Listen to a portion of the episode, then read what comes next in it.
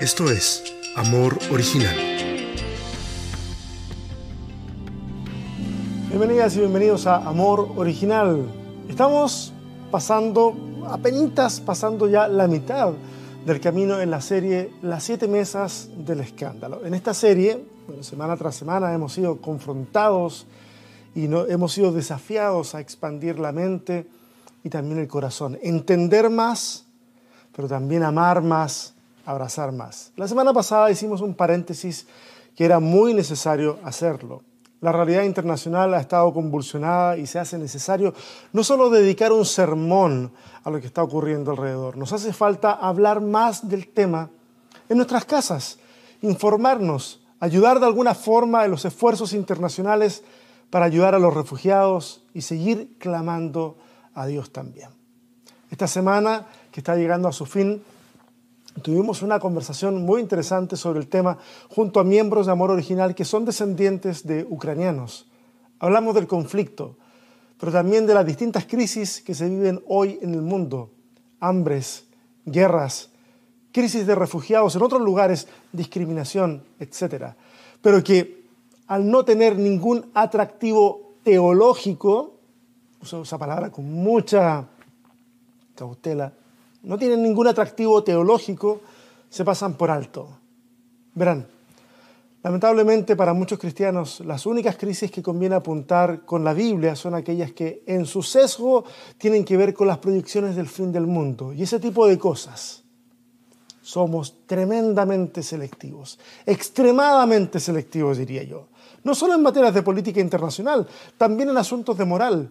En la subcultura evangélica, la moral es cuestión de genitalidad.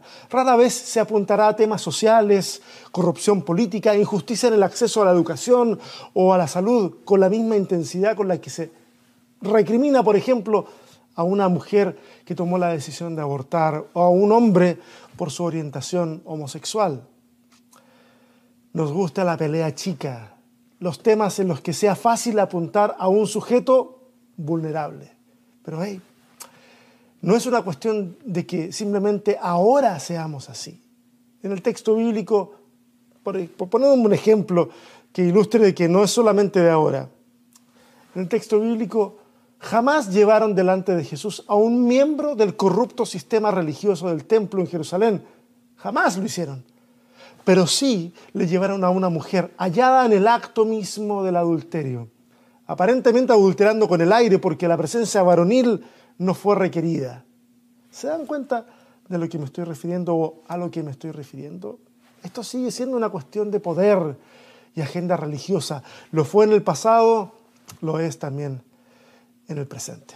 Pero bueno, ya me estoy yendo del tema, me emociono con una reflexión y dejo de lado lo que nos convoca hoy. Este domingo es el primer domingo de Cuaresma. Cuaresma viene de 40, 40 días antes del domingo de resurrección, 40 días que nos recuerdan los 40 días de Jesús en el desierto o los 40 años del pueblo de Israel también en el desierto. 40 días que nos invitan a pensar en la vida de Jesús y en cómo nuestra vida debe seguirle imitando en su camino. En la medida que nos acercamos al tiempo de Pascua, iremos siendo más y más intencionales en el mensaje que nos hace no solo considerar la vida de Jesús, sino también su pasión, su muerte, su resurrección.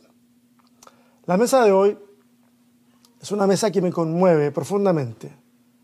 La mesa de hoy la he titulado La mesa de la reconciliación. Vamos a encontrar la lectura del domingo, de este domingo, en Lucas, capítulo 19, versos del 1 al 10. Lo leemos.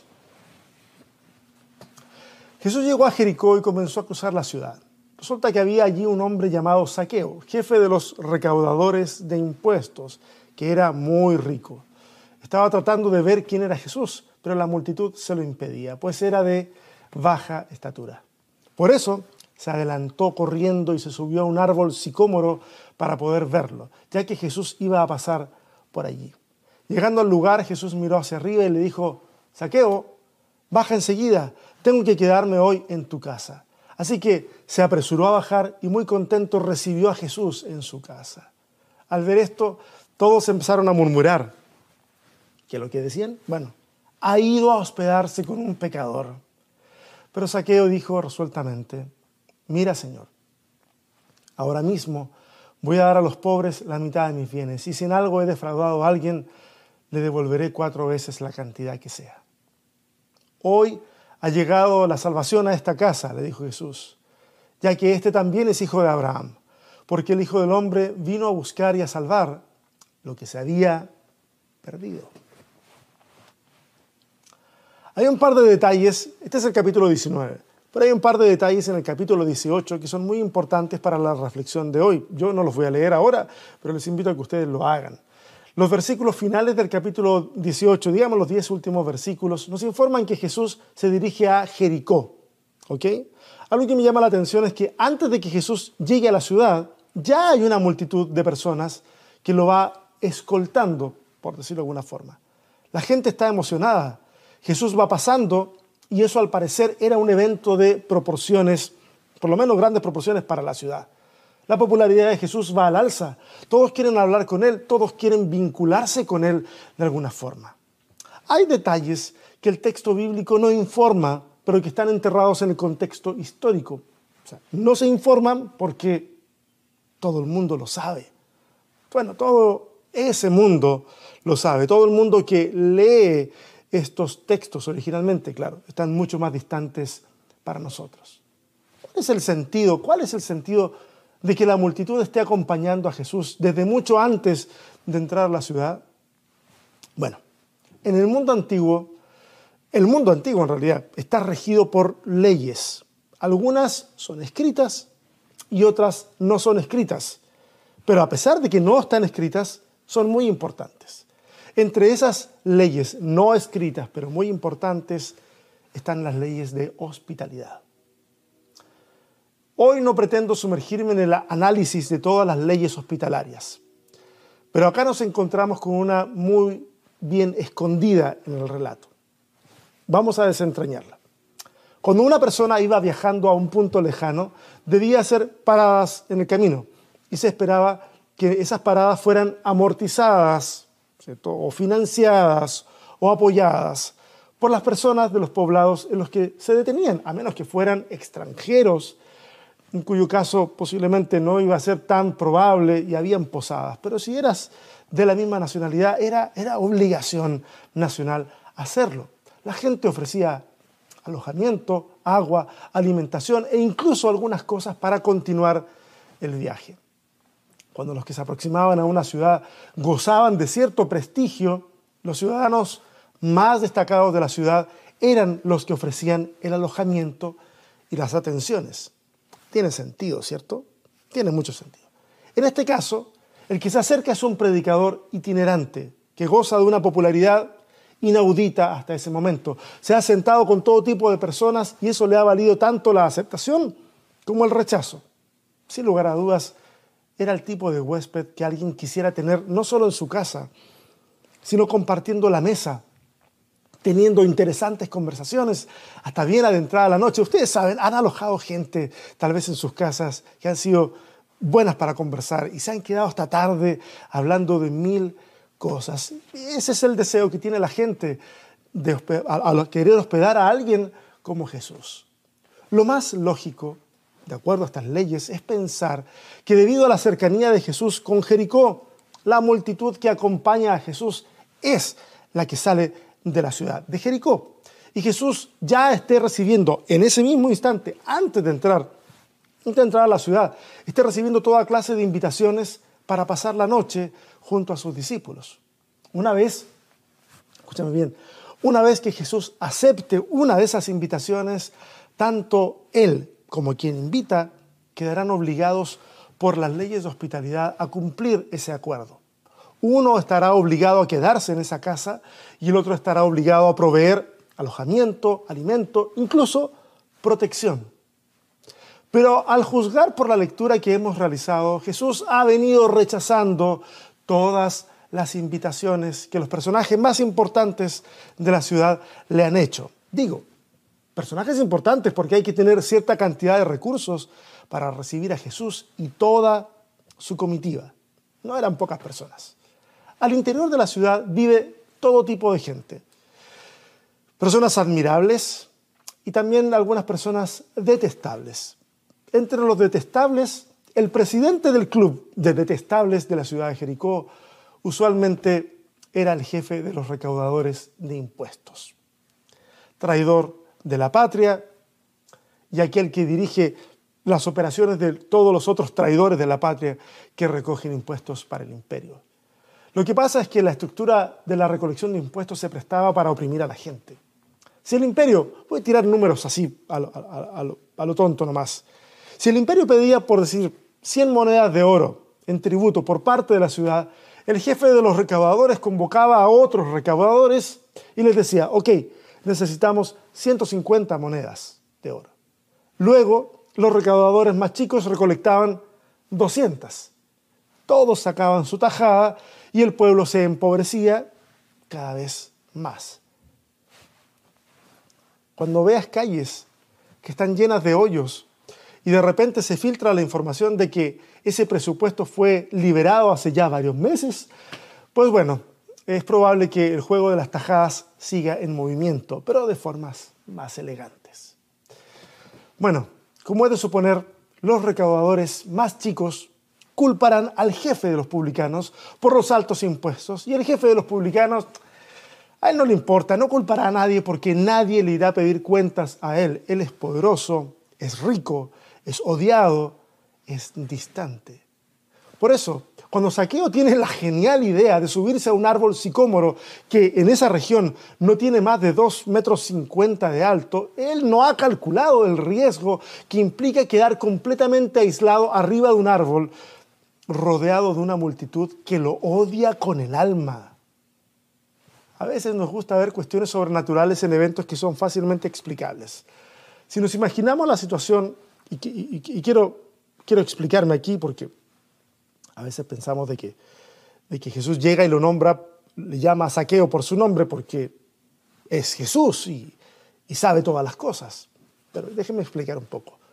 ¿Cómo se entera que Jesús, Jesús, que eh, el tipo arriba del árbol se llama Saqueo? Hay explicaciones más aterrizadas.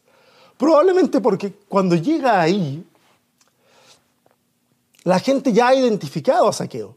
Y una multitud enojada no piensa con la misma claridad que un individuo aislado.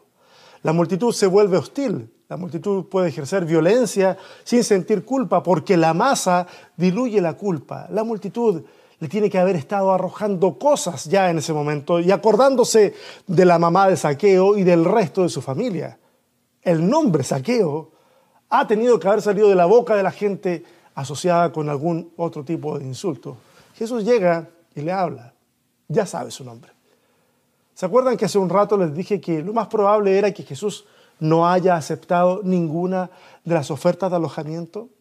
Y que aceptar una oferta era obligarse por ley a cumplir el acuerdo. Ahora se va a entender mejor.